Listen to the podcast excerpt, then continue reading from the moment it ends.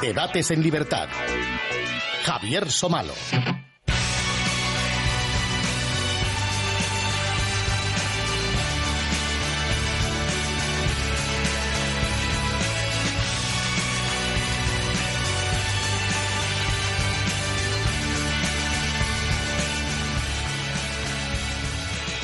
Muy buenas noches amigos y bienvenidos a Debates en Libertad. Mucho antes de que sucedieran los hechos que hemos estado tratando en estas últimas semanas, prácticamente un siglo antes, una persona dejó escrita esta especie de predicción eh, que les voy a leer. Dice así, es un extracto. ¿eh? Para alcanzar su fin, el pueblo norteamericano descansa en el interés personal y deja obrar, sin dirigirlas, la fuerza y la razón de los individuos. El ruso concentra de alguna manera en un hombre todo el poder de la sociedad. El uno tiene como principal medio de acción la libertad, el otro la servidumbre. Su punto de partida es diferente, sus caminos son diversos. Sin embargo, los dos parecen llamados, por un secreto designio de la providencia, a tener en sus manos los destinos de la mitad del mundo. Bien, esta persona fue Alexis de Tocqueville y el fragmento que les he leído lo dejó escrito en su libro La democracia en América, publicado pues, en la primera mitad del siglo XIX, entre, entre 1835 y 1840 aproximadamente. Bueno, esta noche vamos a abordar una etapa de la historia que quitó el sueño a, millones de personas, por cierto, entre ellas a, unos diez presidentes de los Estados Unidos y unos pocos menos mandatarios eh, soviéticos, y me refiero, ya lo sabrán ustedes, a la Guerra Fría, que comenzó Dios sabe cuándo, y perdónenme por decir esto, y acabó con el desmantelamiento de la Unión Soviética en la década de los 90 y con la hegemonía mundial de los eh, Estados Unidos de América. Es verdad que hay algunos protagonistas de entonces que siguen, para empezar, vivos y, como entonces, fastidiando al mundo entero. Por ejemplo, eh, Fidel Castro, sí, en la grabación de este programa no me desmiente y este fin de semana ocurre otra cosa. Desconozco si lo de Tocqueville eh, fue una predicción científica, fue una simple deducción o una casualidad, pero la cita esboza algo que creo que es fundamental y es un choque, un choque brutal de ideologías absolutamente incompatibles y quizás sea eso lo que refleje realmente lo que fue la Guerra Fría. Y no en vano, y lo, quizá lo veamos hoy, más de un siglo después, en concreto en marzo de 1947, el entonces presidente de los Estados Unidos, Harry Truman, casi calcó las palabras de Tocqueville en un discurso ante el Congreso. Luego las leeremos no sé cuántos programas voy a tener que dedicar a esto, a este empeño de la Guerra Fría. De hecho, alguno dirá, bueno, pues si ha terminado con las más o menos con la Segunda Guerra Mundial, el último programa fue sobre el Holocausto, pues parece que lo sigue en orden cronológico. Bueno, pues no, no, no, sé si ese es el orden cronológico, porque insisto en que no sé cuándo comenzó realmente la Guerra Fría. Seguro que se nos van a quedar en el tintero muchísimos nombres propios, fechas, eh, batallas calientes dentro de la Guerra Fría. Eh, acuerdos y quizá no podamos ni citar todos los hitos de la Guerra Fría, pero lo que no, pretendemos hacer aquí, ya lo saben ustedes, es un documental ni encorsetar dentro de, de, un estricto orden cronológico todo lo que, todo lo que digamos, ¿no? sino simplemente eh, captar la esencia de lo sucedido durante esos años.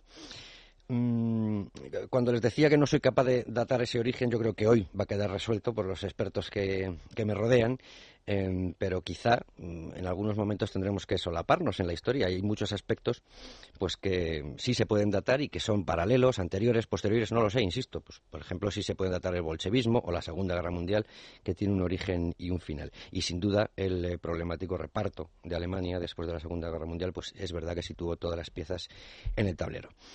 Por cierto, la semana pasada salió a la luz eh, documentación, dicen que inédita, a lo mejor aquí mis contratulios dicen que ya lo sabían, sobre uno de los momentos cruciales de la Guerra Fría, sobre la crisis de los eh, misiles mm, de Cuba, de la que ahora se cumplen 50 años, así que ya ven que aunque la intención es escapar de la actualidad, no lo vamos a conseguir todos los días. Bueno, los rehenes eh, perdón, los contertulios elegidos esta, esta semana para tratar el asunto son viejos amigos, que no amigos viejos, de, esta casa y míos personales, y que en mi, opinión lo saben absolutamente todo sobre muchas cosas, pero yo creo que sobre la Guerra Fría, eh, los que más, los que más.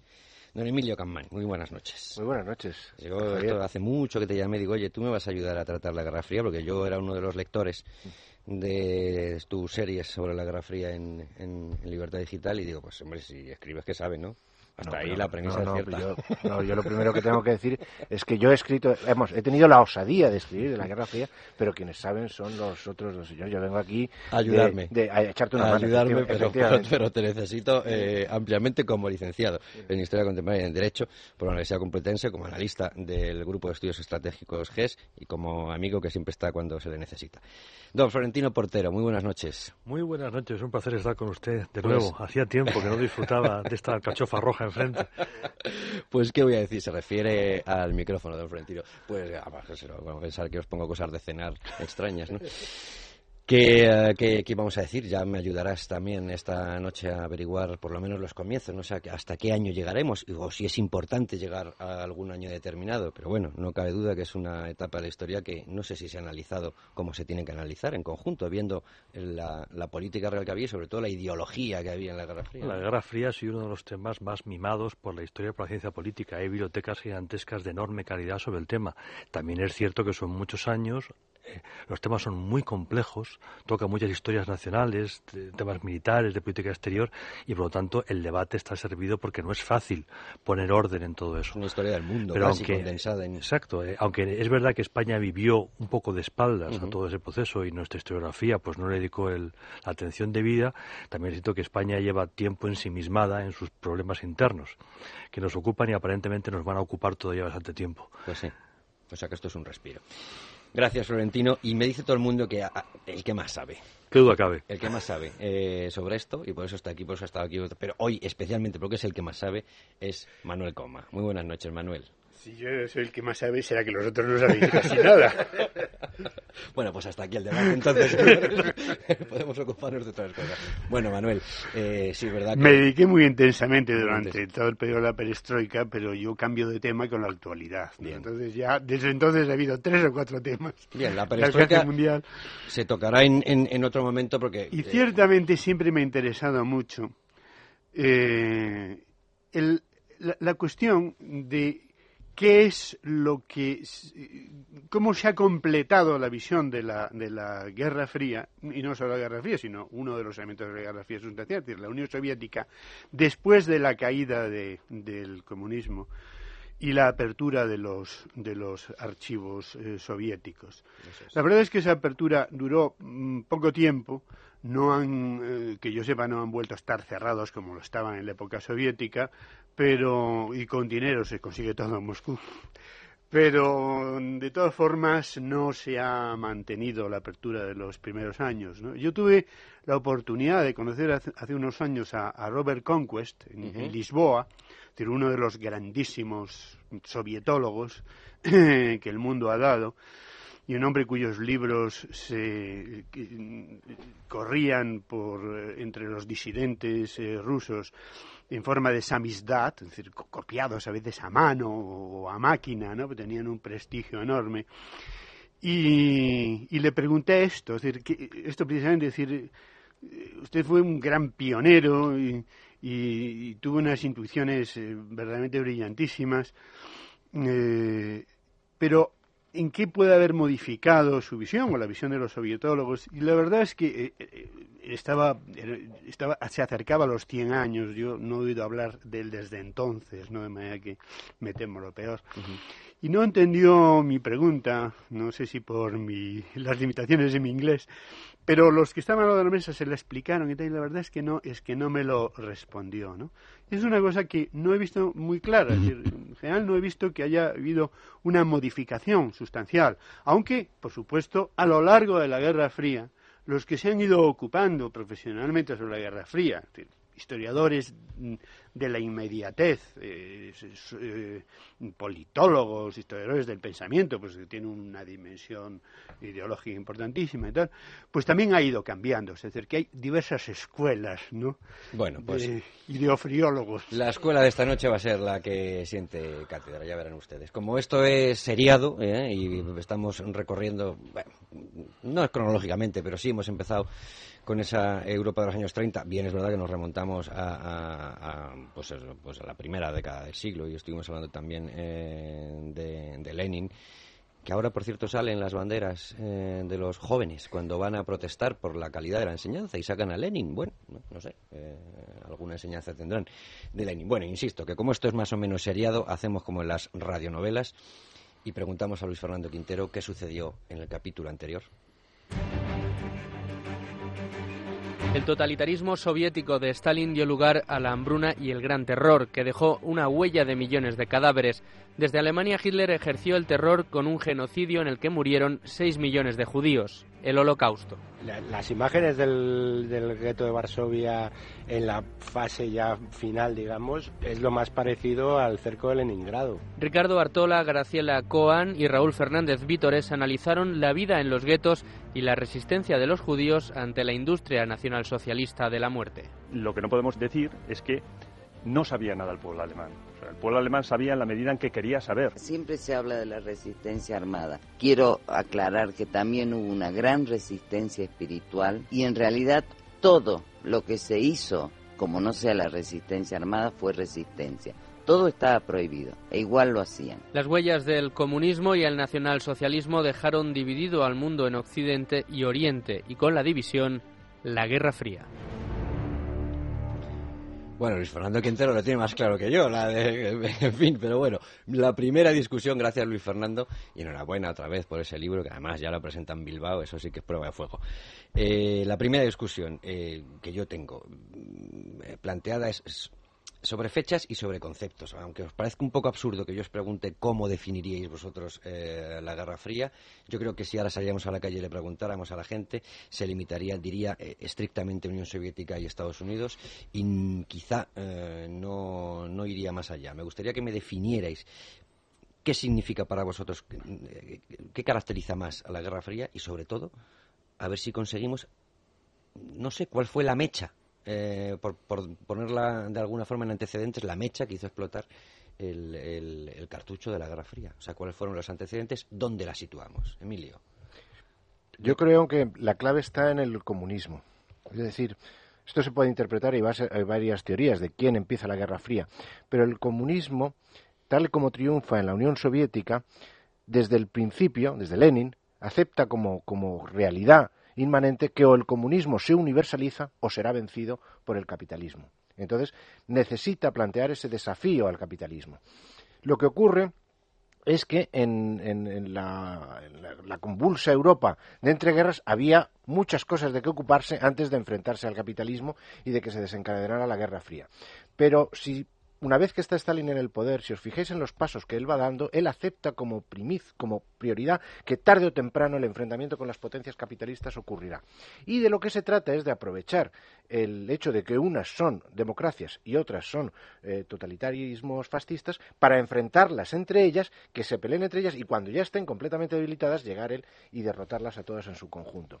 Por eso el pacto ese que nadie entendía en la época, que era Ribbentrop-Molotov. Yo me alío con los nazis para defenderme de las otras potencias capitalistas y procurar que se enfrenten unas a otras. Cuando finalmente... Ya me enfrentaré yo con ellas. Cuando finalmente eh, Hitler invade Francia, Stalin está frotándose las manos. Lo que se queda aterrado es de ver que en tres semanas el ejército francés se ha ido al garete y los alemanes están, tienen su ejército perfectamente impecable para poder invadir en 1941. Entonces, cuando finalmente eh, se desata la Guerra Fría, en lo que podríamos llamar el inicio convencional del 45, eh, en realidad las semillas de todo eso se han puesto mucho antes.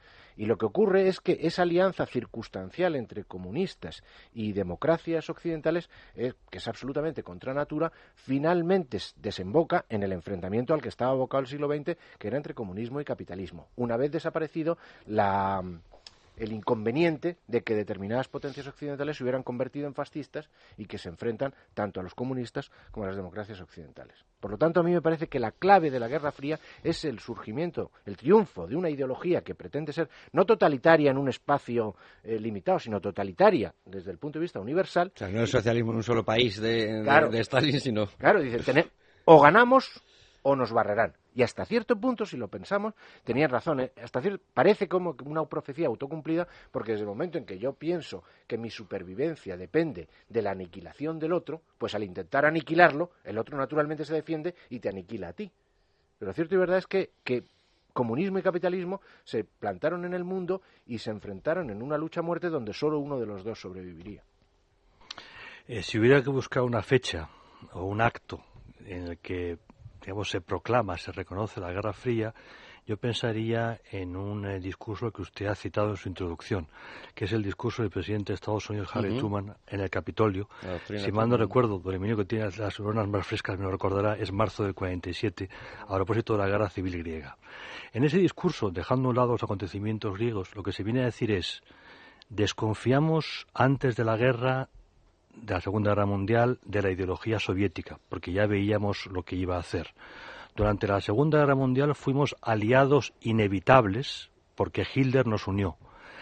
Desde Yalta hasta diciembre del 47, la diplomacia norteamericana, secundada por la británica, ha intentado lograr un entendimiento con los soviéticos para gestionar la reconstrucción europea, el nuevo orden europeo, y eso finalmente ha sido imposible. Y ha sido imposible, como decía don Emilio, por eh, razones de orden ideológico. Para la Unión Soviética, para el comunismo soviético, la convivencia es imposible, porque la convivencia implica contagio de valores liberales sobre una sociedad comunista.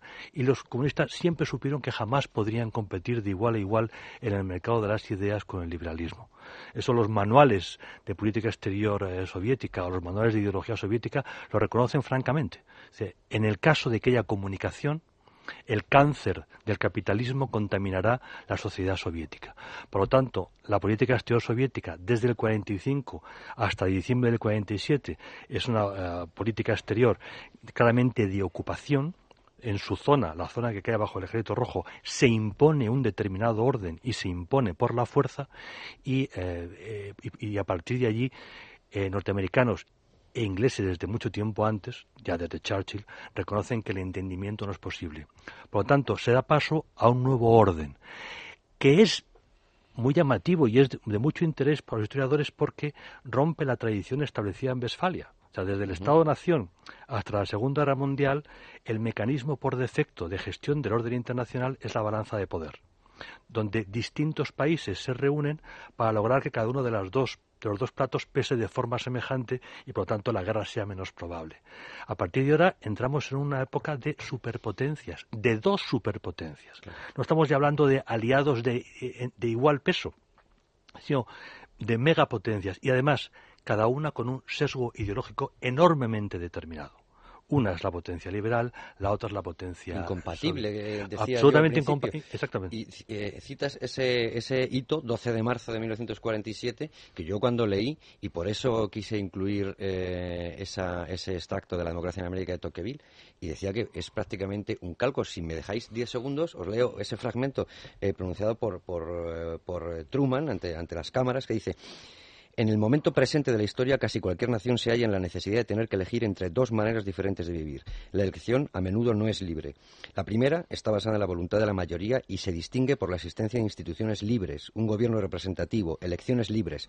Se garantiza la libertad individual, religiosa y de expresión, y hay ausencia de opresión política.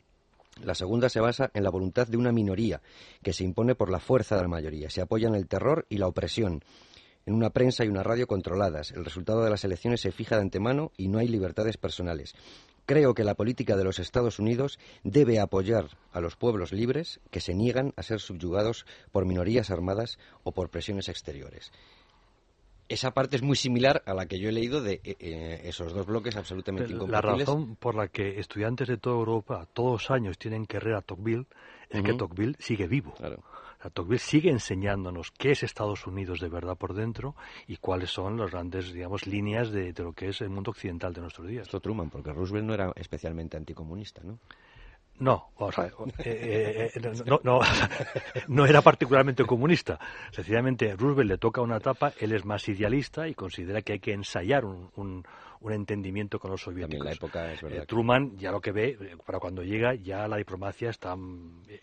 Truman vive Potsdam y Potsdam fue una experiencia muy dura para todos. No fue un encuentro, un, un weekend alegre. Eh, Potsdam fue una reunión muy dura, muy violenta y todos los que la vivieron la recuerdan. Eh, Luego os preguntaré por Teherán, Yalta y Potsdam y qué se supo allí.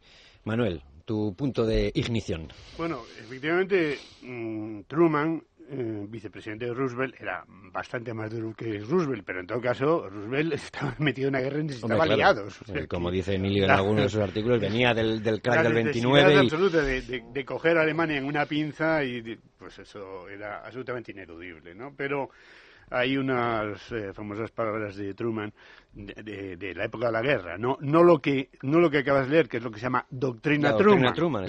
que desde entonces ha existido siempre el prurito de que todo presidente americano tenga una doctrina, Es verdad. ¿eh? que muchas veces se la inventen y dijo, dijo tal cosa, eso es la doctrina Obama. Luego veremos la doctrina Eisenhower también, que también fue- Por supuesto, un- uno detrás de otro, ¿no? Y, y a otros eh, pues le dicen, bueno, ¿y la doctrina Bush? ¿Pero cuál? Porque hay esto y esto otro y esto. Bueno, bien, ahí se origina. Pero mm, hay unas palabras terribles de Truman durante la guerra diciendo, hay que dejarlos que se maten entre ellos, los, los soviéticos y los, y los nazis. ¿eh? No, no, no, que se destruyan. ¿Para qué vamos a intervenir, no? Bueno, volviendo un poco al origen de tu eh, pregunta, eh, tú en primer lugar pedías una definición, ¿no? Sí. Eh, la verdad es que uno encuentra eh, toneladas de, de bibliografía y muy pocas definiciones eh, que realmente circunscriban. Eh, yo eh, prefiero decir que es un enfrentamiento entre ideologías encarnadas en, en- en países. ¿no? Es un enfren- enfrentamiento entre el comunismo, ¿eh? por un lado, y el, eh, la democracia liberal, ¿eh?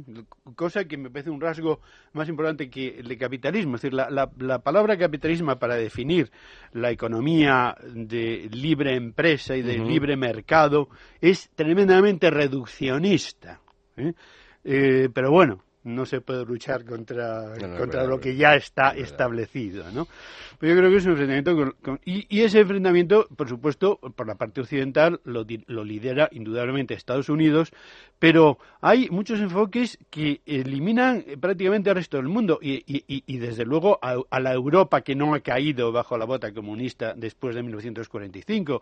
Eso me parece que no tiene ningún sentido histórico. Es el mundo, el mundo libre, ¿eh? es decir, eh, mucho más libre que el otro, al, eh, menos, eh, el que trata de defenderse frente a las eh, intenciones y a las expectativas del el mundo eh, comunista.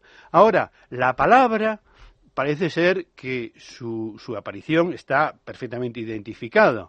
Eh, la utilizó George Orwell en el, el escritor eh, británico, el autor de 1984, del homenaje a Cataluña, Rebelión en uno de los grandes libros sobre la Guerra Civil Española, Sí. eh, eh, mm, uno de los grandes literatos del siglo XX, la, la utilizó en un artículo periodístico y además con un sentido, mm, con un sentido recurrente en la historia de la historiografía sobre la Guerra Fría, ¿eh? Eh, que es eh, el de mm, hacer una equiparación entre los dos extremos, ¿no? Es decir, poco menos que decir que son pues como casi iguales, ¿no? Opuestos pero pero demasiado parecidos y que la culpa viene a ser de los dos y tal. Es decir, utiliza ya en ese sentido, ¿no? Es decir, le desagrada esa bipolaridad y en realidad culpa a las dos partes. Y luego, mm, esto es ya mm, unos, unos meses, a comienzos del 46. Un año y pico después, eh, un gran personaje del análisis político americano, es decir, un periodista, eh, Walter Lippmann, que, pero que al mismo tiempo pasa por ser uno de los grandes pensadores políticos eh, americanos, pues eh, publica una serie de artículos que lo recoge en un libro y utiliza ese nombre, eh, Guerra Fría. Fría. Y todo esto es una respuesta a un, per- a un personaje y a una, y a una, a una obra que está mm, detrás de la doctrina Truman, que es el diplomático y gran historiador George Kennan, ¿eh? que está, eh, está en, en el año 46 en, en Moscú, no es el embajador, es, es, eh, un alto funcionario de la embajada, y envía lo que se llama el telegrama largo, un telegrama de cuatro páginas, ¿eh? en la que expone lo que le parece la naturaleza totalitaria de, de la, de la Unión Soviética. Y luego, En, vuelto a Washington... respuesta, si no me corriges, en respuesta a una pregunta del Tesoro americano, preguntando Pues- si les eh, por qué los soviéticos estaban en contra del Banco Mundial y del Fondo Monetario Pues no, Internacional. no- no estoy y, seguro, y- al final que enajenan eh, eh, lo que haces es eh, la, la- la conducta soviética como es. Sí, y- porque, y centra- efecti- centra porque efectivamente, es decir, una vez llega a Washington, publica un artículo en lo que sigue siendo hoy día mm, la mm, revista de política internacional más importante del mundo, Foreign Affairs, Ajá, claro. ¿eh? que, se- eh, que lo firma X, X, el ¿eh? artículo X. y que es precisamente las fuentes de la conducta Una, soviética. una de las cosas que dice es el régimen soviético es impermeable a la lógica de la razón, pero muy sensible a la lógica de la fuerza. Eso, eso debió gustar. Claro, eso nos lleva es decir, a lo que a lo que planteaba antes eh, Emilio, es decir, el, el pacto el pacto eh, Ribbentrop. Ribbentrop, El Molotov, el, el pacto germano-soviético. El no Bueno, hay, es decir, ahí muestra una característica importante del comunismo. Es decir, por un, por un lado el comunismo es eh, una ortodoxia mm, ideológica sumamente sumamente estricta, ¿no? Es decir, uno lo- es casi una teología, es decir, funciona casi como una teología, ¿no? Es decir, dentro de una iglesia no se puede hacer nada, no se puede eh, hacer ningún cambio, si no se justifica teológicamente, ¿no? El comunismo es igual, pero también un elemento de oportunismo y de cinismo extraordinario. Frente al peligro que representaba la llegada de Hitler al poder, Stalin promueve los frentes populares, es decir, hay que unirse con los elementos democráticos de la burguesía en contra del fascismo, que es el peligro. Llega un momento en que se entiende con, con, eh, Hitler y dice, nos repartimos ¿eh? Eh, Polonia, nos repartimos el mundo. Y entonces lo justifica también en teología marxista o marxista-leninista, estalinista, que entonces se utilizan las tres palabras, ¿no? De manera que siempre hay ese recurso. Bueno, pero entonces eh, eh, hemos ido al 39, a- a- y al eh, pacto de, no agresión. Sucede luego la, la ru- la ru- ruptura de ese, de ese pacto con la Operación Barbarroja en el, en el 41, el inicio de, eh, de la Segunda Guerra Mundial. Y claro, termina la Segunda Guerra Mundial con eh, Rusia, con la Gran Guerra Rusa, y con Rusia, eh, que es la que eh, pone eh, la mayoría de los muertos, y sobre esa eh, realidad, con la Rusia más sacrificada, por decirlo de alguna forma, se monta ya cuando es- está a punto de terminar la guerra, bueno, todavía quedan dos años, en, si no me- es en el 43, eh, la, la conferencia de Teherán, y empiezan a ver qué hay que repartirse. Em, cómo va a quedar primero Alemania, luego, por supuesto, Europa, todos los países eh, de la órbita de, unos y otros. Evidentemente, Stalin tiene, tiene ese peso de poder exigir.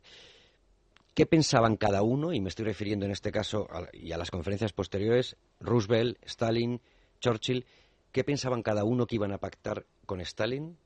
Que supongo que no era lo mismo lo que pensaba Roosevelt que podía pactar con Stalin, lo que pensaba Churchill que podía pactar con Stalin y lo que pensaba Stalin que podía pactar cualquiera de los otros dos, que seguro que no tenía absolutamente nada que ver. Pues eh, Roosevelt era wilsoniano y creía y, esperaba que la terrible guerra mundial, con esa cantidad de millones de muertos, diera a luz un nuevo orden mundial donde ya no existieran esferas de influencia, donde todos nos entendiéramos muy bien, donde desaparecido el fascismo, eh, comunistas y liberales pudieran entenderse para crear un orden nuevo de mm, libre convivencia. Y de hecho, uno de los errores más graves de Roosevelt, porque Churchill quería comprometer a Stalin al principio de su ayuda, inmediatamente después de haber sido invadido y cuando los alemanes estaban a las puertas de Moscú, dice, ahora nos cogemos a Stalin y, comprome- y le comprometemos a qué mundo vamos a hacer después. Y Roosevelt no quería, Roosevelt quería que terminara la guerra y tranquilamente, como personas honorables, nos sentamos a una mesa y seguro que llegamos a un acuerdo. Naturalmente, cuando ya empezaron, no, en Teherán se habló poco de eso, pero cuando ya en Yalta se plantearon las cosas sobre la mesa, naturalmente Stalin tenía clarísimo lo que eh, necesitaba, que era un colchón en el este de Europa frente a ese futuro enfrentamiento con las potencias capitalistas o con las potencias eh, democráticas que él sabía o creía que sabía que era, que era inevitable. Y torpedeó el, el planteamiento de Churchill. Pero a su vez Churchill, que no era ningún imbécil, torpedeó el planteamiento wilsoni- wilsoniano de Roosevelt con el pacto de los porcentajes. Se va en el 44 a ver a Stalin sin decirle nada a Roosevelt y pactan, dice, bueno, vamos a ver, en Grecia para mí, Bulgaria, Rumanía y Hungría para ti. Yugoslavia. Aquellos sitios donde has estado tú, te quedas, digamos, sí. ¿no? Sí, bueno, y, por- y porque lo que le preocupaba a Churchill era, eh, más que Europa del Este, el Mediterráneo. Porque él seguía pensando en mentalidad colonial. Dice, no, no, yo tengo que pasar por Gibraltar, tienen que pasar mis barcos hacia el canal de Suez, y lo que no me puedo permitir de ninguna manera es que Grecia sea comunista. Bulgaria, Rumanía o Hungría te las quedas. Yugoslavia, como ya era, tenía toda la costa mediterránea, estaba muy cerca de Italia, quedaron en que al 50%. Y con Polonia no lograron ponerse de acuerdo porque eh, Stalin estaba empeñado en que al menos quedarse hasta la línea Curzon, que era lo que había pactado con, con Hitler, y Gran Bretaña había entrado en guerra para liberar a Polonia. Por lo tanto, no. Y entonces ahí no lo dejaron para para Yalta. Y aquí sí que habría que aclarar que Churchill sí era anticomunista. Claro, pero de alguna manera tanto Churchill como Roosevelt se estaban torpedeando sus propios planteamientos de posguerra en sus negociaciones con Stalin. Entonces, Stalin a uno le decía lo que quería oír y al otro tal. Es verdad que Stalin se entendía mucho mejor con Churchill porque era lo que Kissinger llamaría, refiriéndose a Stalin, un realpolitik practitioner no estáis de acuerdo, que eso es lo que diría Kissinger de... Dices, citas tú en uno de los artículos una frase de Churchill... También una frase de Churchill que le caracteriza hablando de la colaboración en la Segunda Guerra Mundial con Stalin, que dice, si Hitler invadiera el infierno yo haría una alusión favorable al demonio en la Cámara de los Comunes. otro, otro realpolitik practitioner. Y Roosevelt no era así. Entonces, en esas conversaciones Roosevelt no entendía, no, no porque estaba en otra onda.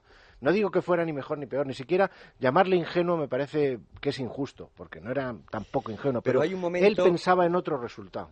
En el que em, eh, los aliados, o sea, en este caso Churchill y, Roosevelt, sienten que eh, Stalin no va a cumplir en absoluto ninguna de las eh, cosas pactadas en Yalta, que él no lo va a cumplir y que ahí va a haber problemas seguros, ¿no? Es un proceso y, cada parte las ve de forma distinta. Hablando de Terán, Terán es un momento precioso porque parece escrito por Shakespeare. A Shakespeare le gustan los personajes muy claros que representan algo. Entonces ahí tenemos tres mundos. El mundo ruso-soviético, es Stalin tiene el complejo de debilidad de todo ruso, demasiado territorio para tan pocos hombres. Y Siendo georgiano. Sí, pero eso da igual, son culturas, estamos hablando de cultivos, ¿no?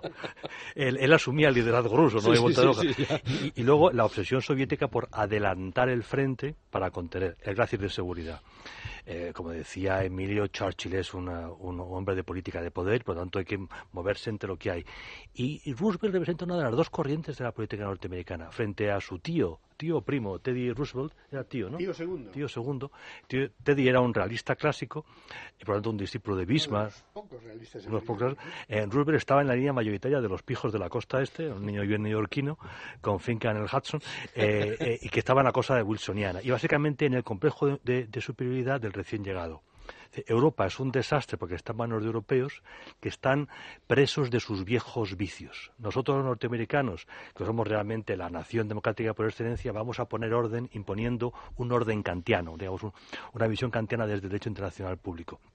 Él creía que era posible entenderse con Stalin si no se le, le agredía, como de hecho estaba haciendo eh, Churchill. Bueno, Roosevelt patinaba francamente. Eh, Churchill tenía un sentido de la realidad eh, muchísimo mayor. Churchill nunca dudó de que no era posible entenderse en los términos que Estados Unidos quería con Stalin. y por lo tanto se preparó para lo que venía. Estados Unidos lo, lo, ensayó y descubrió el Mediterráneo. Stalin era un comunista y por lo tanto no iba a entrar en el juego establecido en Yalta. Eres un proceso diplomático que se vertebra en una serie de reuniones de ministros de Asuntos Exteriores, la última de las cuales, si mal no recuerdo, es de diciembre del 47 y es donde ya los norteamericanos dicen no hay nada que hacer, estamos perdiendo el tiempo, nos están tomando el pelo.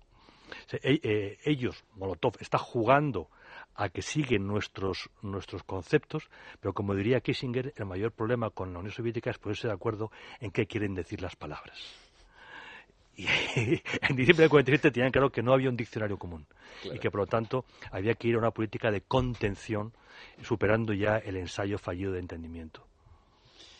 Hay otro momento eh, después, evidentemente, eh, Yalta eh, y Potsdam, por lo que veo, no solucionan absolutamente nada, o sí, porque dan esa certeza tanto a Estados Unidos como a Reino Unido, pero yo no sé si el final, el final de la guerra, y me refiero al final final, el de agosto del 45, con la bomba, con las dos bombas, la de Hiroshima y la de Nagasaki, son parte de esa política de contención que luego de la que luego hablaría Kennan o de, disuasión ¿no? sobre eso hay demasiadas cosas y yo la verdad es que no sé cuáles son las que son ciertas si era cierto que Stalin conocía de sobra el proyecto Manhattan de, de elaboración de bomba atómica porque él estaba haciendo algo si el propio Stalin mm, pensaba que había que darles un buen escarmiento a los japoneses eh, y si eh, Estados Unidos dijo bueno pues con esta bomba atómica se verá lo que después ya diría Eisenhower de la represalia masiva o cosas similares de que aquí vamos en serio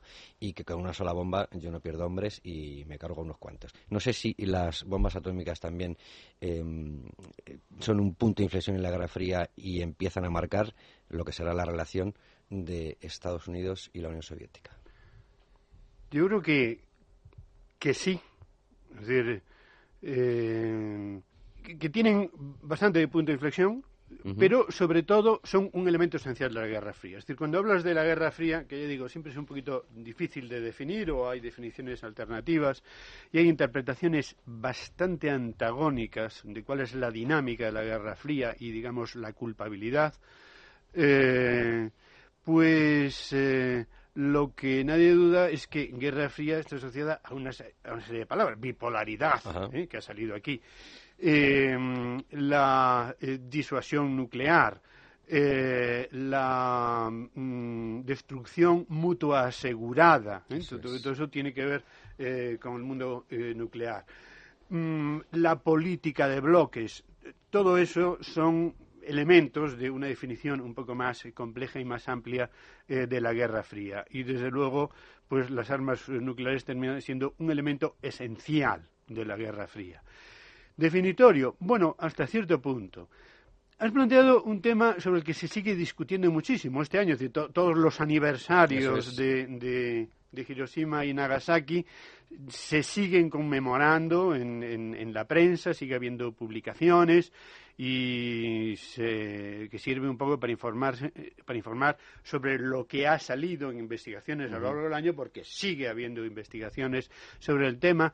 Y para mí no está mm, eh, completamente claro eh, ese elemento al que has aludido. Es decir, por un lado, es absolutamente indudable que los americanos eh, ven que invadir Japón y terminar la guerra con medios, eh, con medios convencionales les podría costar un millón de hombres más, sin contar los, los cientos de miles o de millones eh, que podía costarle a los japoneses y el grado de destrucción, porque al fin y al cabo, con bombarderos eh, convencionales, la destrucción en, en Tokio, previa a, las bombas de Hiroshima y Nagasaki, pues fue superior. A no tiene las implicaciones de, contaminación, etcétera, pero la destrucción fue superior.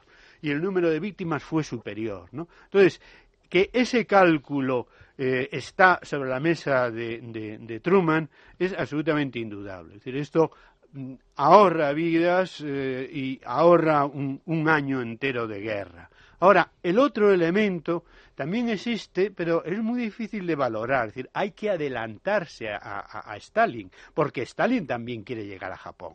¿Eh? Stalin tiene clarísimo, esto es una guerra en donde eh, el que ocupa impone su régimen. ¿eh? Y esa es la, razón del enfrentamiento en Yalta, en el que, por cierto, ya, ya este, mm, Truman empieza a asustarse pero Truman está muriéndose en ese momento. Roosevelt. Eh, eh, Dios mío, Truman. Roosevelt está moribundo. ¿eh? De manera que su capacidad de reaccionar ya está muy, eh, muy limitada. Entonces, ese, yo digo, ese componente, desde luego, no está no, no, está ausente de, de los cálculos de, de, la Casa Blanca, eh, pero pero no, se puede desplazar eh, al otro, ¿no? A la, lógica, a la lógica estratégica de terminar la guerra mundial en Asia, que al fin y al cabo para los americanos la guerra mundial es sobre todo Asia, es, el, es el Pacífico, mucho más que Europa. De las eh, en algunos de los artículos eh, tuyos, Emilio, dices que la primera mm, se comprende, la de Hiroshima, la de tres días después menos, y quizá mm, ahí podríamos encontrar alguno de esos ingredientes de que también eso era para que se viera. Claro, yo es que el- lo que creo es que estaban haciendo dos bombas, dos bombas distintas. Y además no podían hacer, no, no tenían para Claro, más. la única- con la primera la era- vulgaridad. Claro, la- no, y no tenían para más, no tenían para más porque luego tardaron varios meses en hacer otra. Entonces la una, la primera, que era Little Boy, Eso. estaba basada en uranio 235 y la otra era de, Fatman, de- era y. Fatman era de, de plutonio. Entonces una vez que la tienen las dos, pues las quieren tirar las dos para ver cómo funcionan, para ver si funcionan efectivamente bien. Y esa explicación moralmente resulta inaceptable, obviamente. Eh, pero yo no sé cómo explicar de, bueno, vamos a enseñarles a los japoneses lo que tenemos, arrasamos Hiroshima, démosles 15 días, ¿no? Para que no. A los tres días... Pero vamos a enseñarle a los japoneses lo que tenemos y también a, a Stalin, ¿o no? Eso, yo creo que eso influyó también, pero a lo mejor no, no tanto, porque, porque Truman se lo dijo en Potsdam a, a Stalin. Lo que pasa es que Stalin lo sabía perfectamente porque tenía sus, vamos, siempre tuvo espías en el proyecto Manhattan y durante toda la, la, la Guerra Fría los soviéticos tenían muy penetrados los, eh, el establishment norteamericano. Es posible que sí, pero en cualquier caso, con Hiroshima eso ya se cumplía. Yo no acierto a entender la segunda bomba de Nagasaki si no es porque nos hemos gastado muchísimo dinero. Hemos apretado a todos nuestros científicos para que nos tuvieran la bomba lista. Se hacían horarios en los Álamos de, de mm, 20 horas al día para poder sacar la bomba. Y ahora que la tenemos, ¿no la vamos a usar? Pues ya le digo, moralmente me parece que es inaceptable, pero no se me ocurre eh, mejor argumento para los tres días tirar esa bomba en, en De, Nagasaki. de izquierdas casi todos los científicos que colaboraron en, en el proyecto Manhattan. Mm, sí. Mm, Además, Florentino, en tu caso, eh, bueno, de izquierdas. las, de las dos bombas. Bueno, ¿qué se Algunos de ellos venían huyendo del mundo. Es, es- es una etapa Sí, sí, compleja, sí, o sea sí, sí, que cierto, cierto. no nos vale para etiquetas de No, hoy, no. ¿no? Es, es Eh, complicado. Eso es verdad.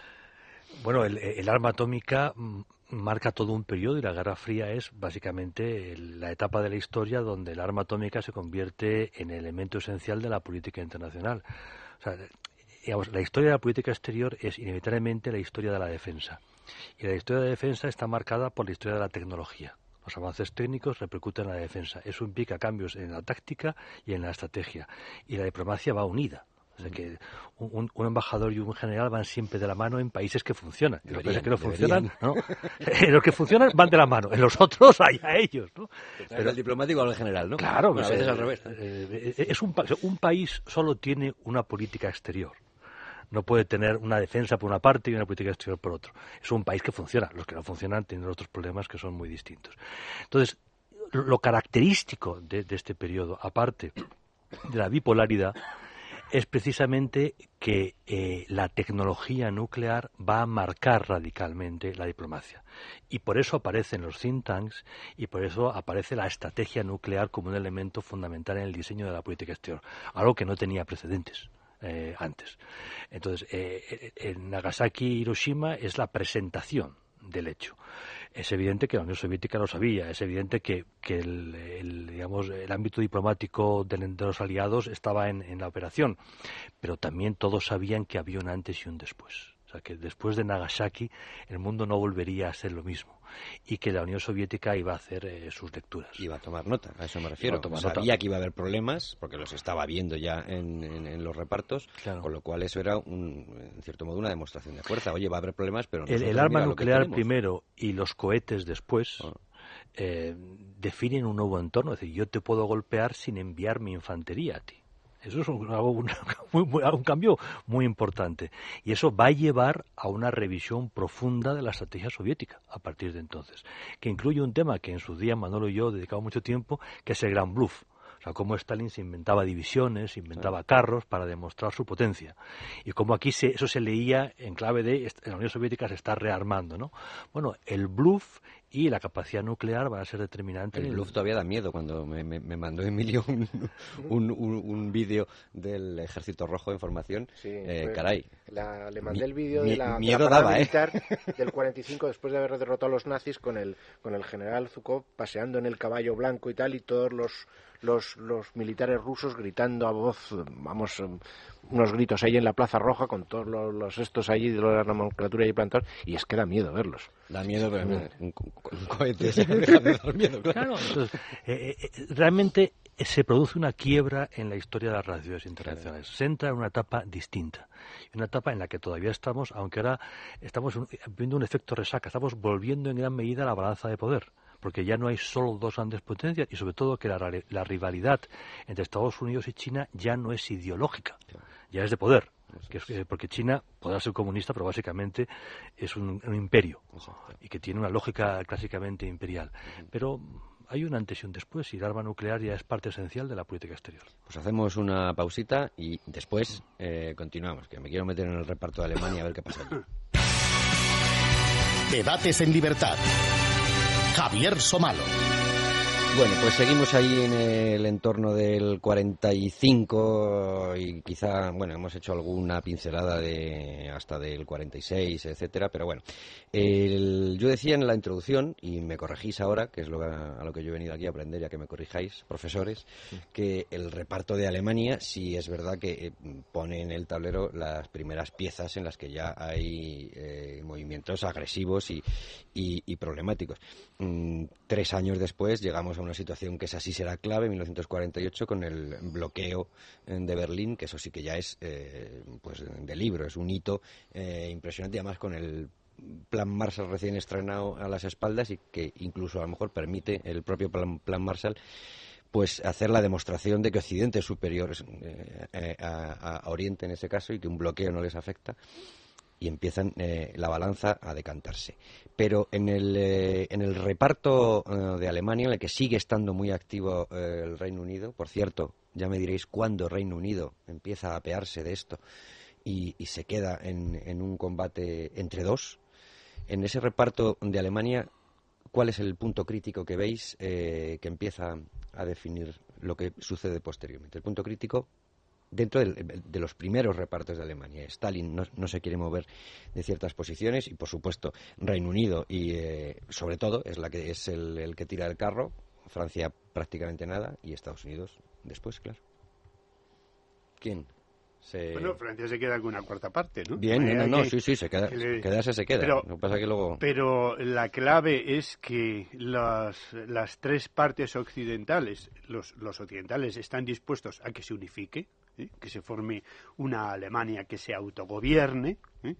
en la que sea, por supuesto, que se va a, va a existir un sistema democrático, ¿no?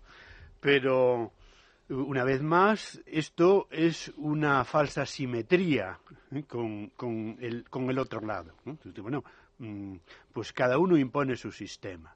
Bien, hasta cierto punto. Lo que pasa es que el sistema occidental consiste en que los ciudadanos lo deciden, ¿no? Es. De manera que no es exactamente lo mismo, ¿no? Mm, tiene, tiene todavía eh, actualidad porque muchas veces se sigue diciendo, ¿no? Por ejemplo, se dijo mucho durante la guerra de, de Irak y en, y en los acontecimientos eh, actuales en el mundo árabe, es que la democracia no se impone. Ajá. Bueno, nos impone, pero mm, el quitar los obstáculos a la democracia sí que puede ser un acto de fuerza. No se impone, pues se puede facilitar. Lo ¿no? es que luego, en, en- en- en, eh, países de ese tipo, cuando se consulta a la población, a veces resulta que no son demócratas. ¿sí? Y por lo tanto, el voto, que es el voto libre, que es uno de los instrumentos esenciales, pues te puede, puede no darte la razón. Primaveras Pero sí, sí funcionó en Alemania, sí funcionó en Austria, sí funcionó en Italia. De manera que eh, eso es la, es la clave. Es decir, eh, lo- las tres partes occidentales lo que hacen es liberar a un país ¿eh? y la parte oriental no lo libera en absoluto, lo convierte en, en- en, eh, absolutamente Lo somete y lo en absorbe, un satélite. ¿no? Es decir, muy pocos años después, en el 53, hay un levantamiento eh, popular en Alemania contra el comunismo y, y lo aplastan inmisericordiamente, ¿no? Mira que ahí ya se está viendo los dos mundos. Ahora, dando un pequeño salto atrás, ¿no? Eh, a propósito del papel de, de la- eh, arma atómica, bueno, habría una cosa que, eh, eh, hab- habría que también traer a colación, eh, hablando de la fuerza de la Unión Soviética, es que eh, los occidentales desmovilizan rapidísimamente. ¿Eh? Y Estados Unidos se queda con un ejército de un millón doscientos o trescientos mil hombres, desde cuatro millones. Los rusos eh, tienen doce millones en armas y desmovilizan muy lentamente y además ocultando, es decir, haciéndose pasar por más fuertes de lo que son, ¿no? como, como salía antes a colación. Entonces, el arma nuclear ya Mm, independientemente de lo que está detrás de su uso en Japón, en ese momento es el elemento que compensa. ¿eh? En Occidente, en, Estados Unidos, el elemento que compensa lo que aparentemente es un ejército eh, convencional muchísimo más potente, mucho más cerca de su objetivo, es decir, hay una raya nada más, pues el objetivo es Europa, Europa Occidental y además es un, es un eh, eh, un ejército fogueado por, por, una guerra, es decir, que acaba de salir una guerra. ¿no? De que el arma nuclear es una compensación. Es curioso que ese desafío a Occidente y al, y al reparto de Alemania o a la partición de Alemania que supone el bloqueo de, el bloqueo de Berlín, ¿eh?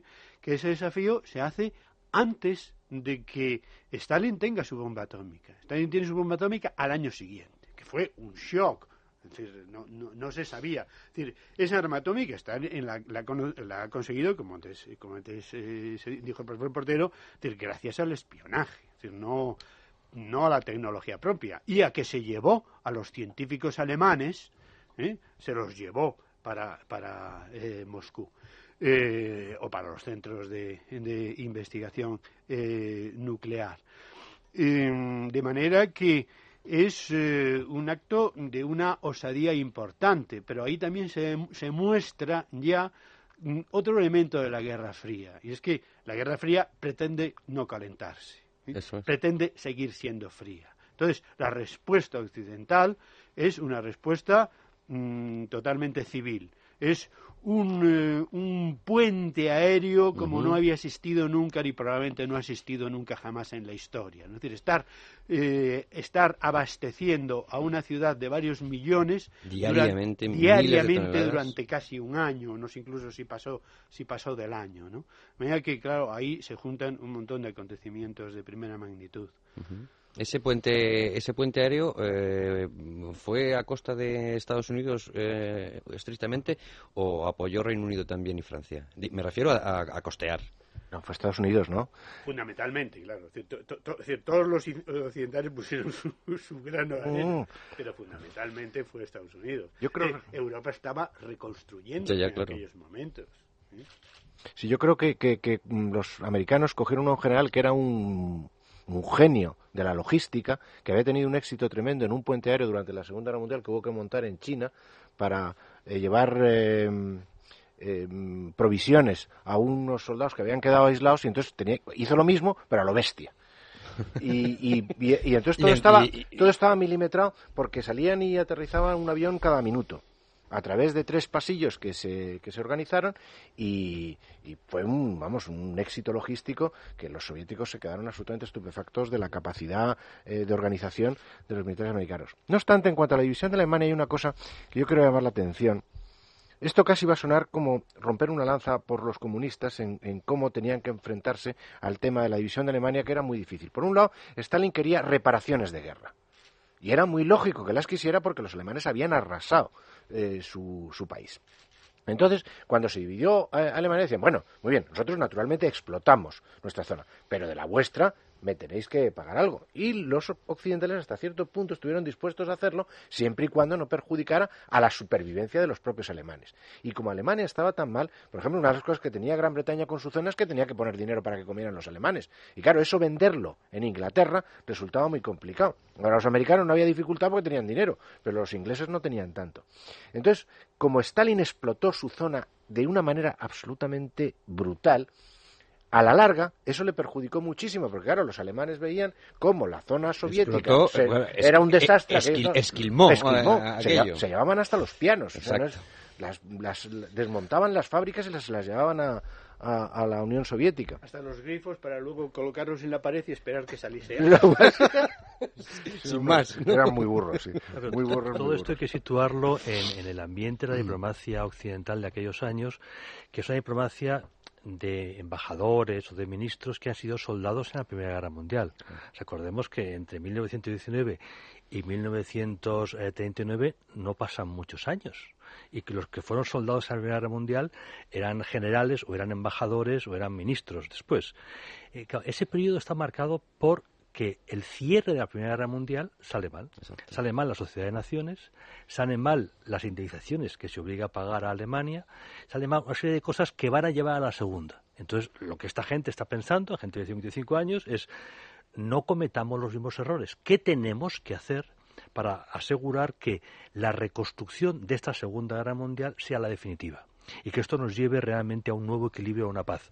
Por ahí va a llegar, evidentemente, la Unión Europea, lo que hoy llamamos Unión Europea, el proceso de conversión europea, que es básicamente un gran sistema para evitar una nueva guerra civil europea. Pero en ese momento, en el caso de Alemania, la idea es tenemos que conseguir convencer a los alemanes de que pueden vivir de forma ordenada, en democracia y en paz con sus vecinos. Y si volvemos a repetir lo mismo que hicimos al acabar la Primera Guerra Mundial, podemos crear de nuevo, recrear el nazismo. Es algo que está permanentemente en la cabeza. Stalin no tiene esos problemas. No está pensando en un equilibrio de poder en Europa. No está pensando en convencer a nadie de nada. Va a imponer un dictat, una ideología superior y se va a llevar por delante a quien sea, comunista o no comunista. Esos escrúpulos no los tiene y evidentemente eso va a generar un desequilibrio entre las dos zonas que llevará a que de forma masiva los que habitan en el Berlín Oriental se muden al Berlín Occidental, lo que llevará más adelante al muro, al muro para contener esto. En todo momento Alemania va a ser el punto de fricción. Eh, dicho de otra forma, eh, en Alemania es donde se encuentran las partes. Eh, en física la fricción genera calor en política el encuentro genera tensión. Entonces, todos los problemas del periodo 45-47 van a repercutir sobre la negociación alemana. Y sobre todo, va a quedar evidente las prisas de los occidentales por resolver el problema de la reconstrucción la necesidad de dotar a Alemania de una moneda única, de un sistema económico que permite la reconstrucción. Ahí también hay problemas con la moneda. También, claro, eso es fundamental. La, moneda es lo que provoca el bloqueo de Berlín. cuando cuando el, genio este del tesoro norteamericano coge y hace un marco convertible. Y cambia el, entonces es cuando Stalin se aterra y entonces organiza el bloqueo de, el bloqueo y Stalin dice a mí no me van a imponer ustedes una moneda occidental aquí mm. ni de broma no claro ese es el problema, digamos, definitivo. hay que reconstruir Alemania y, Rusia no está dispuesta a dar a los alemanes la oportunidad de decidir lo que quieren hacer. Y por lo tanto se hace inevitable el choque. Alemania es el gran símbolo y lo va a ser durante toda la guerra hasta el final.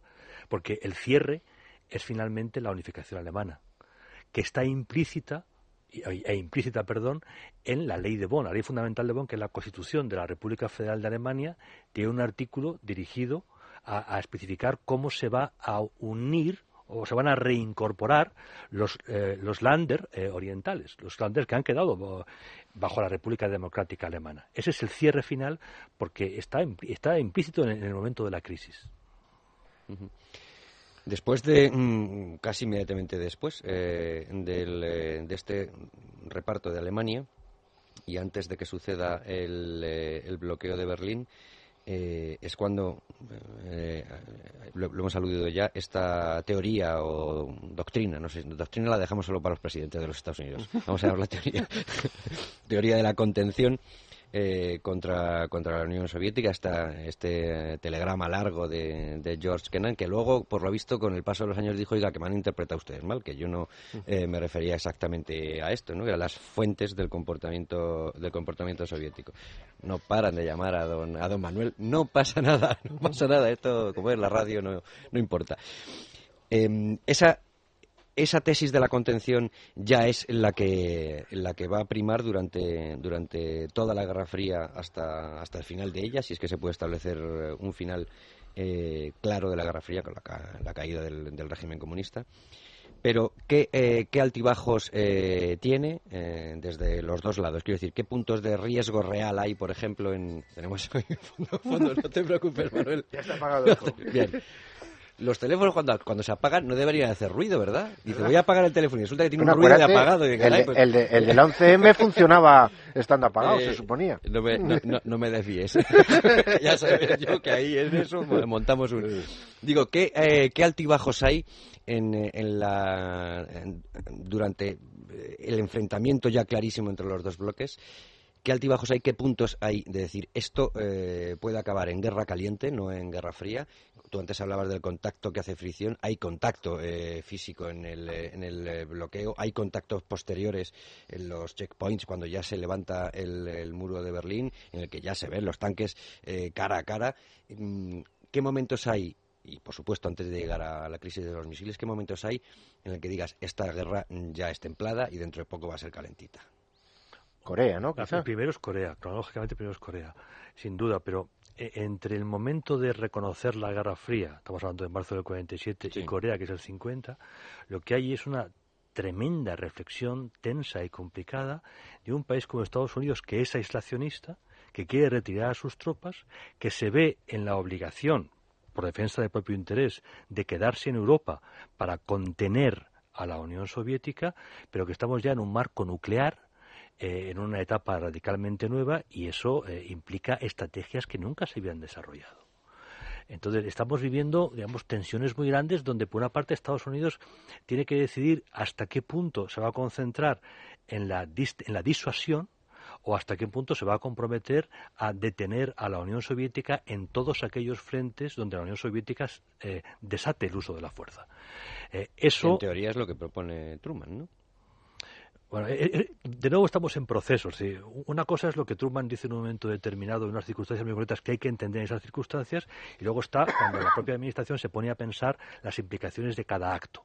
Eh, Truman lo que está pensando es, tengo la guerra civil griega, hay que enviar un mensaje muy claro a los soviéticos de hasta aquí hemos llegado.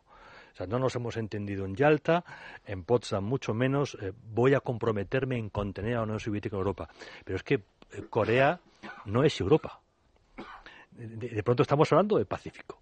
Y estamos hablando de que el comunismo se convierte en una fuerza que en todo el planeta plantea un reto a la democracia. Y es un reto, además, violentando la voluntad de la gente. Y crecientemente nos encontramos con la aparición de nuevas tecnologías que afectan a- a- al orden militar. Todo eso lleva a una profunda reflexión que va a tener momentos clave. Un momento, evidentemente, es Corea. Otro momento es cuando, en el marco de la OTAN, Estados Unidos plantea revisar el principio básico de su estrategia para hacerla más flexible y para no verse abocado a una guerra inevitablemente en caso de conflicto. Bueno, eso van a ser los grandes debates de la Guerra Fría que a Manolo y a mí nos ocuparon buena parte de nuestra vida. Eh, Vivimos la Guerra Fría. La OTAN, eh, he visto La que- OTAN es parte de- que- de que este debate. apunta cosas y ya volvemos, pero eh, salto para que luego se. La OTAN sí parece una cosa eh, mm, nítida, clara, real, fruto cua- 48, eh, Vamos a- eh, eh, 48, 40, en el 49, cue- fruto del Tratado de Bruselas y se ve y se ve Tratado de Washington. de Washington, perdón. Sí, pero el origen hay, Y un- hay tratado de. Bruselas Sí. previo que es 48, europeo, 48. el Ah, 48, en el 48, bien. Y especie de demanda americana. Sí. Primero ustedes se ponen un poco Pero de como estamos, y en, me lo piden. como estamos en un momento de acción-reacción, hay una rea- reacción posterior que yo mm, quizá veo menos clara porque no le hacía falta mm, eh, exhibirlo, ¿no? Que es el Pacto de Varsovia posterior, sí, sí, ¿no? para demostrar que los estados satélites tienen voluntad propia. Es una ficción. Ya, ya, pero bueno, eso cuenta. Pero Sí. era, era, era eso. O sea, Sí, sí, es el ejército rojo, pero es una forma de Claro. decir eh, no estoy solo, sino que otros. Sí, pero eh, eh, estas fechas que estamos manejando son el ejemplo de, ese- de ese proceso. En el 47 es el discurso de Truman y es el Tratado de Dunkerque, muy importante. Ajá. En el 48 es, por una parte, el Tratado de Bruselas al que hacía referencia Emilio, o Pacto de Bruselas, que es el origen de la Unión Europea Occidental, que ya es eh, Francia, Reino Unido más Benelux y que ya tiene un componente claramente antisoviético, porque todavía Estados Unidos no se quiere comprometer con la defensa de Europa, y el 48 es el European Recovery Program, el Plan Marshall. El 49 es cuando Estados Unidos cede finalmente, cede de aquella manera, pero cede y dice, de acuerdo, me comprometo públicamente en la defensa de Europa Y ya hablamos de, de- de- que, militarmente. que es el origen de lo, lo que llamamos la OTAN. Entonces es la Alianza Atlántica porque es únicamente un, un tratado de, de seguridad, eh, pero ya luego va a tener organización, va a tener un desarrollo institucional que originalmente eh, no tenía. E- Estos ejemplos son, digamos, los escalones de un proceso por el cual poco a poco tanto Estados Unidos como las naciones de Europa Occidental van comprendiendo que están en una nueva época y que tienen que desarrollar un trabajo institucional para protegerse, para garantizar su seguridad. Y, es un parto difícil, sobre todo porque Estados Unidos es una potencia aislacionista. Recordemos, es una colonia originalmente. Por tanto, es antiimperial por razones ideológicas. Y luego, la cultura política norteamericana parte de la idea de que Europa es el problema y estar lejos la solución. Eso lo tiene claro cualquier norteamericano de cualquier generación. Europa es una fuente de problemas, estar lejos de Europa es la vía eh, para, para, vivir bien. Por tanto, por lo tanto el, el, comprometerse con la seguridad europea es meterse en un lío de muchísimo cuidado. Es tener soldados permanentemente, es gastar dinero, pero sobre todo es comprometer tu seguridad a lo que pueda pasar en Alemania, a lo que pueda pasar en Austria, a lo que pueda pasar en Francia. Eso no es fácil para una sociedad como la norteamericana. Bueno, pero eso, sí, eso explica lo que sucede después de 1918, pero no lo que sucede después de 1945, es decir, en que ya el, la élite americana está absolutamente... Es decir, en, eso que pero no la sociedad, estoy de acuerdo contigo. Ah, ah, bueno. Yo lo hablo de la sociedad vale, norteamericana. Vale, pero eso incluso valdr- podría saltar un poco más atrás, que es la entrada en la guerra. ¿eh? Es decir, la gran, una de las grandes aportaciones históricas de, de, de Roosevelt que en otras cosas, pues parece que se equivocó espectacularmente, es decir, como por ejemplo en la lucha contra la contra la crisis económica, que es la, la antecesora a la que estamos viviendo, ¿no? De que, Sí, sí. que probablemente sus métodos eh, prolongaron la, la crisis que llegó hasta la Segunda Guerra Mundial. Pero no aprendemos- y que no aprendemos general- de los errores, bueno, y que en general, pues eh, no es que sea el iniciador absoluto, porque tiene antecedentes, pero es el que le da el gran impulso hacia el estatismo, ¿eh? hacia la, la tendencia de los que en, en Estados Unidos se llaman liberals, cuyo significado es casi el, el- Progres. El el contrario. opuesto de- del Sí, europeo, exacto. hacia el estatismo, del cual la culminación sería Obama, ¿no? Entonces, pero, pero una de sus grandezas es que convence al pueblo americano de que tiene que entrar en la guerra. ¿eh? Cuando incluso su propio vicepresidente no estaba nada, con- nada convencido, ¿no? Entonces, ya eso está conseguido. ¿eh? Lo esencial ya, ya está conseguido. Y después de 1945, eh, Estados Unidos Mm, Hombre, lleva su tiempecito, pero lo que empieza es, es a desarrollar una política de cerco a la Unión Soviética, es decir, porque lo que hace con, con OTAN, ¿eh? Hombre, tarda cuatro años, pero en esos cuatro años son años de preparación. Y le está pidiendo primero a los europeos, signifíquense ustedes y además pídanos a nosotros ¿eh? que acudamos. Pero está intentando hacer lo mismo en toda la periferia de, la Unión Soviética. El CENTO, que es para Oriente Medio, es decir, lo, que está eh, en el sur de la Unión Soviética, pues básicamente fracasa, no funciona. El pacto con Japón es tan importante como otros, es decir, es, con Filipinas, eh, con, eh, luego, con, Co- luego con Corea del Sur, cuando se produce la partición. ¿no? Mira Aquí, ahí hay una política de cerco y una conciencia absoluta de que contención significa mm, significa eh, poder militar que rodea que rodea a la Unión Soviética mm, por todas partes. Luego, esa, esa, mm, esa política, es decir, la, la frialdad de la Guerra Fría tiene sus crisis. Habéis aludido ya algunas. Después está eh, la invasión de, de- eh, eh, sim- casi simultáneo, es decir, eh, Hungría. Y, y- y Suez. ¿eh? La crisis de Suez y de Hungría, es decir, que, que casi se sucede inmediatamente, casi coinciden en, en el tiempo y que, bueno, muestra que efectivamente eh, pues hay una oportunidad por parte de, de Occidente y, sin embargo, no va a correr el riesgo de aprovecharla. Quizá el momento más caliente es la crisis de los misiles en el año 62 en Cuba en que ahí dice, no, no, me estás poniendo misiles debajo de mis pies, es decir, ahí ya no. ¿eh? Y entonces es eh, la Unión Soviética la que retrocede. Y hay unas famosas palabras, no, no me acuerdo si del propio Khrushchev o, o- de quién exactamente, de alguno de los, diciendo, esto ustedes, los americanos, a nosotros, no nos lo volverán a hacer.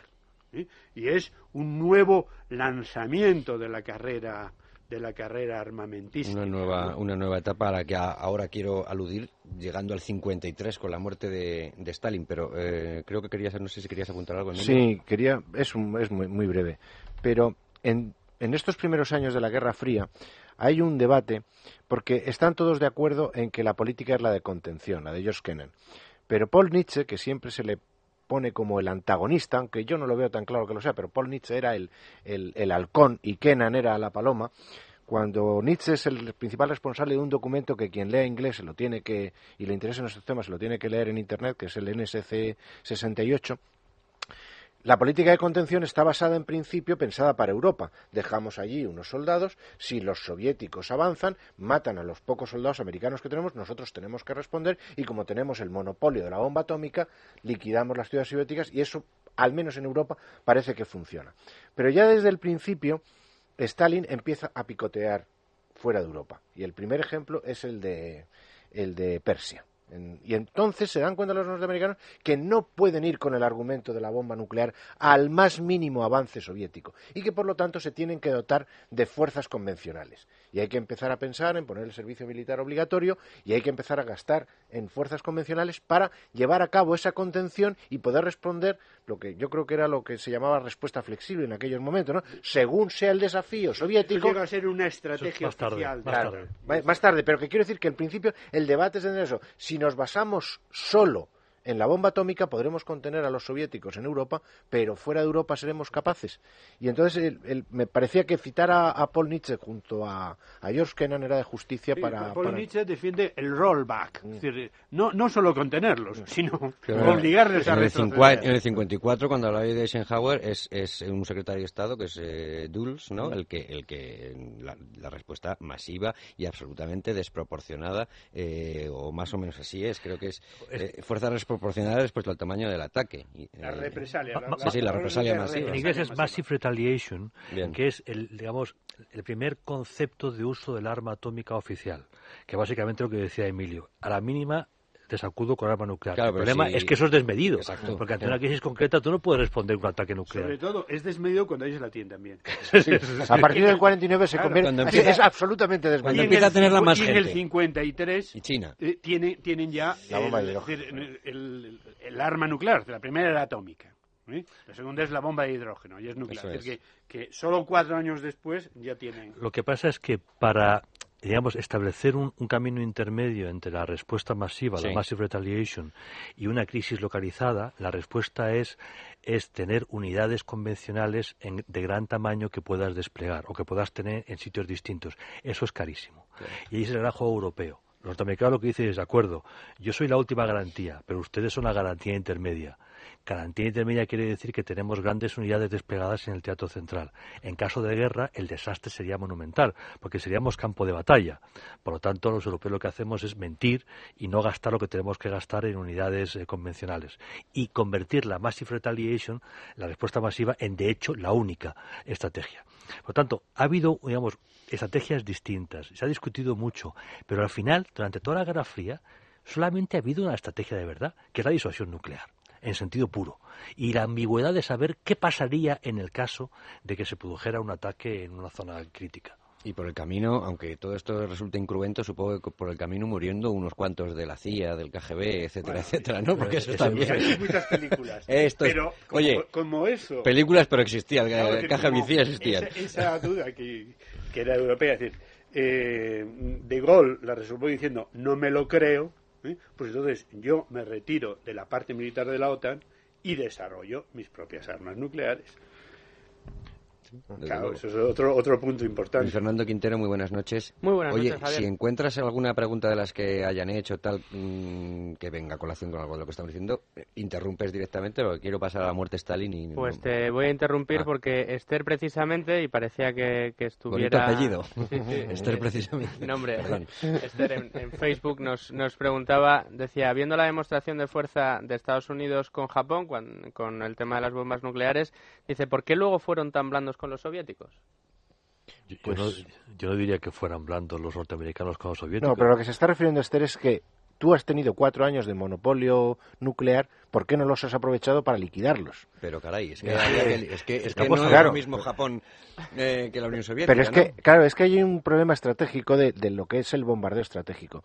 Si Esther piensa que Japón son unas pocas islas de unas pocas decenas de miles de kilómetros cuadrados con una población muy densa, ahí se puede, con las bombas atómicas puedes hacer mucho daño, pero vete tú a tirar eso- bombas atómicas por eso digo en el que territorio soviético, en el muy poco territorio pobla- soviético es- es- Pero, pues, por otro lado, Japón había atacado a Estados Unidos. Estaban en guerra y lo que estaba en juego es cuántas vidas de norteamericanos hay que sacrificar para finalizar la guerra. Eso tiene una lógica.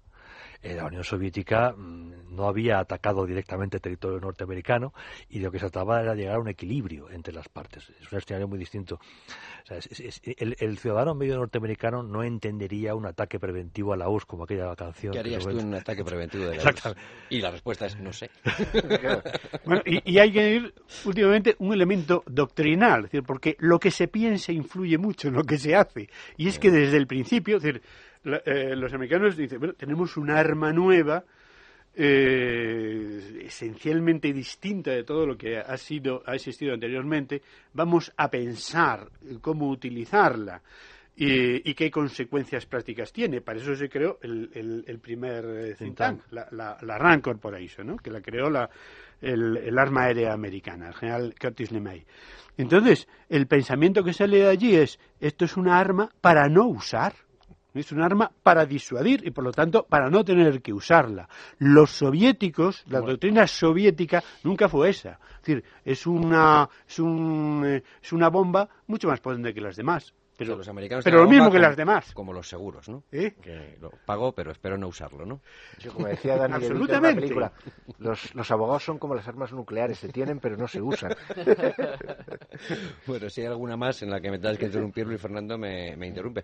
Eh, yo no sé si vosotros lo consideráis como un, un- un hito, o sea, un antes y un después, de, es decir, el final de lo que podríamos llamar la posguerra y el arranque en limpio de Guerra Fría neta, eh, el eh, año 1953.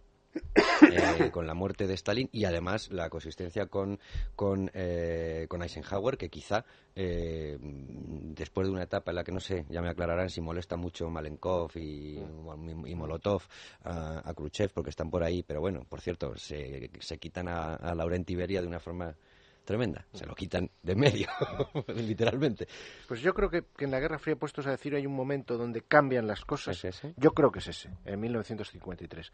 Porque efectivamente, durante unos años, los soviéticos, que están muy despistados, sin que en Occidente se terminen de dar cuenta, donde no se sabe muy bien quién manda, donde hay esos cuatro tipos que están luchando dentro del Kremlin por hacerse con el poder, eh, eh, hasta que finalmente Khrushchev se apodera del Kremlin, pues hay una inercia de seguir la política stalinista, Stalin. esta especie de realpolitik alimentada de marxismo-leninismo. Pero cuando finalmente Khrushchev se hace con el poder, todo cambia. Y entonces, a un cierto momento, Khrushchev reniega de esa realpolitik y quiere volver a las esencias del marxismo-leninismo. bueno en el 56 es otra En el fecha 56. de- Y es precisamente en el 56 cuando pasa lo de Hungría, que es ese, ese aflojar la mano que ha intentado eh, Khrushchev, diciendo, no, nuestra ideología, nosotros tenemos razón, somos buenos y la gente por narices tendrá que hacerse comunismo porque el comunismo es mucho mejor que la democracia liberal, se da cuenta que no, que en, cuanto afloja un poco la mano, en Hungría se le levantan y tiene que volver a, pegar el, cerrojazo. Pero ya se ha abierto la- la- la caja de Pandora. Y además Khrushchev no tiene el prestigio que tiene Stalin para imponer eh, las medidas tan duras que hay que imponer para conservar el comunismo. Luego yo creo que eso es un punto crucial donde el, el comunismo larva su propia derrota en la además Guerra le Fría. toca por el otro lado a Eisenhower que también se nota Claro, que Eisenhower se, se pone en plan más duro porque Eisenhower es el que se va con Nietzsche y abandona el los planteamientos blandengues, entre comillas, de...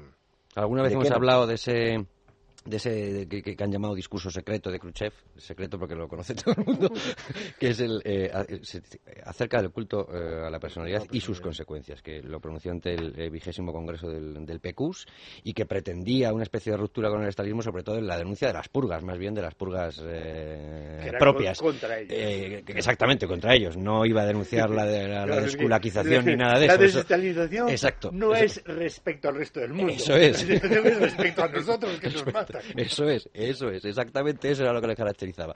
Pero veis, eh, Manolo Florentino, veis vosotros también esa, esa barrera que marca eh, la Guerra Fría como el fin de la posguerra en el 53 y el arranque de una cosa eh, prácticamente distinta a lo que teníamos anteriormente, o la muerte de Stalin o no. Yo creo que hay elementos de continuidad y elementos uh, que claramente diferencian. E, es una fase dentro de ese periodo que en términos generales llamamos, llamamos, Guerra Fría. También es verdad que hay quien habla de Guerra Fría hasta esos momentos y luego se, se empieza a hablar de eh, distensión Sí, para acabar en una segunda Guerra Fría. Bueno, en este sentido, Sí, los, sí. los historiadores que, que por razones pedagógicas tenemos que ordenar el tiempo y los hechos, tratamos de, digamos, establecer muchas etapas para que los alumnos lo puedan entender, ¿no? Yo creo que podemos hablar de Guerra Fría en el sentido amplio, de todo el periodo, pero evidentemente eh, distinguiendo etapas que tienen su propia personalidad. Con el fin de Stalin y con la llegada paulatina eh, de Khrushchev, vamos a, a entrar en una etapa en la que el diálogo es más posible, en que la Unión Soviética está buscando eh, estabilidad en su entorno, es decir, acuerdos que le permita convivir con Estados Unidos y evitar una guerra, que la Unión Soviética empieza a ensayar lo que finalmente rematará Gorbachev, que es tratar de lograr que la sociedad se convierta en un activo y no solamente en un problema, puesto que su capacidad de, de- de desarrollo económico es limitado, y eso va a llevar a Hungría, va a llevar a Polonia, va a llevar eh, finalmente a, a- a la unificación alemana, ¿no? Entonces es una nueva etapa, pero esa, esa etapa va a tener un fin antes del fin de la Guerra Fría, que es la Segunda Guerra Fría con la, con la invasión de Afganistán, etcétera, etcétera. Así que, que son muchos años, pasan muchas cosas. Yo diría que hay un continuo, o sea, que, que realmente desde 1947 hasta el 89 Y o hasta el luego 91, eso es la jalones. Guerra Fría, pero que hay etapas que tienen su personalidad. El dueto más activo, eh, por decirlo de alguna forma, para entendernos, es eh, Khrushchev-Eisenhower. Más activo en el, en el sentido de que es en el momento en el que suceden muchísimas más cosas en muy poco espacio de tiempo. Yo creo que Sucede casi todo. No, hombre, es más activo que yo diría que, está- momento, que es posterior. Es decir, normalmente ¿Sí? la, la es decir, efectivamente, como ha dicho el Portero, eh, es decir, hay continuamente discusiones sobre dónde terminas una etapa, dónde empiezas otra, pero normalmente se suele hablar de distinción más, un poco más adelante, el 72, después de, de el primer acuerdo importante de, de- de control de armamentos, que es el de no el N- L- NPT, Sí, el ¿no? no proliferación. Proliferation Treaty, tratado de no, de no proliferación. Ese es el primero importante, ¿no? Y a partir de ahí, pues hay toda una negociación de, toda una eh, negociación de acuerdos, ¿no? Pero en la época de Khrushchev, Rusia está en una época, bueno, sigue, ¿no? Es decir, una época de, de optimismo.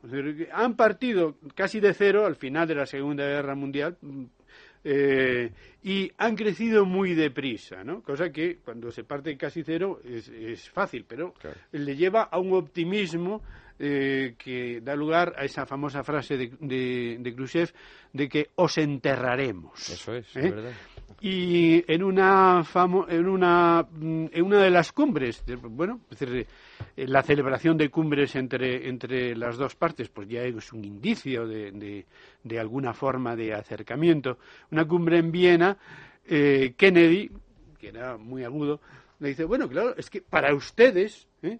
su posición es, lo que es mío es mío y lo que es de ustedes es negociable. Entonces, están siempre, están siempre diciendo, bueno, es decir, que lo mío es intocable, claro. Es decir, que es decir, los países que la, la revolución ha- ha- han hecho la conquista revolucionaria, eh, eso luego se llamó la doctrina Brezhnev, pero eso ya sí. viene de atrás, ¿no? Es decir, eso es absolutamente intocable. Ahora, lo otro, lo otro estamos siempre tratando. Entonces, la Unión Soviética incrementa su, su expansionismo como no lo había hecho desde el final de la Segunda Guerra Mundial. Está probando aquí y allá, en, en Afganistán, en, en- Angola, en Mozambique, de- utilizando a los cubanos como los gurkas del imperialismo soviético, ¿no? De manera que eso continúa y sigue creando fricciones. Pero la tensión que había existido en los primeros tiempos, pues ciertamente mm, disminuye. ¿no? En, en- la época se hablaba de coexistencia pacífica, en esta primera etapa pacífica. previa a lo que institucionalmente una, llamamos una expresión clave. Exacto. Yo os quería, quería llamar la atención sobre y un, demás también. sobre un ejemplo en lo que yo creo que la mayoría de los historiadores no se fijan demasiado y que da una idea de la blandenguería que, mm, que trata de imponer Khrushchev tras Stalin, que es el caso de Austria. Austria está ocupada exactamente igual que Alemania, está repartida en cuatro zonas igual que Alemania. Y de alguna manera Austria es vista como un país tan nazi como el que había sido Alemania. Y sin embargo, entonces Khrushchev eh, concede la posibilidad de una Austria neutral, reunificada, eh, sin ocupación de fuerzas, y es el único caso que yo recuerdo donde el ejército rojo se haya retirado voluntariamente de un territorio previamente ocupado.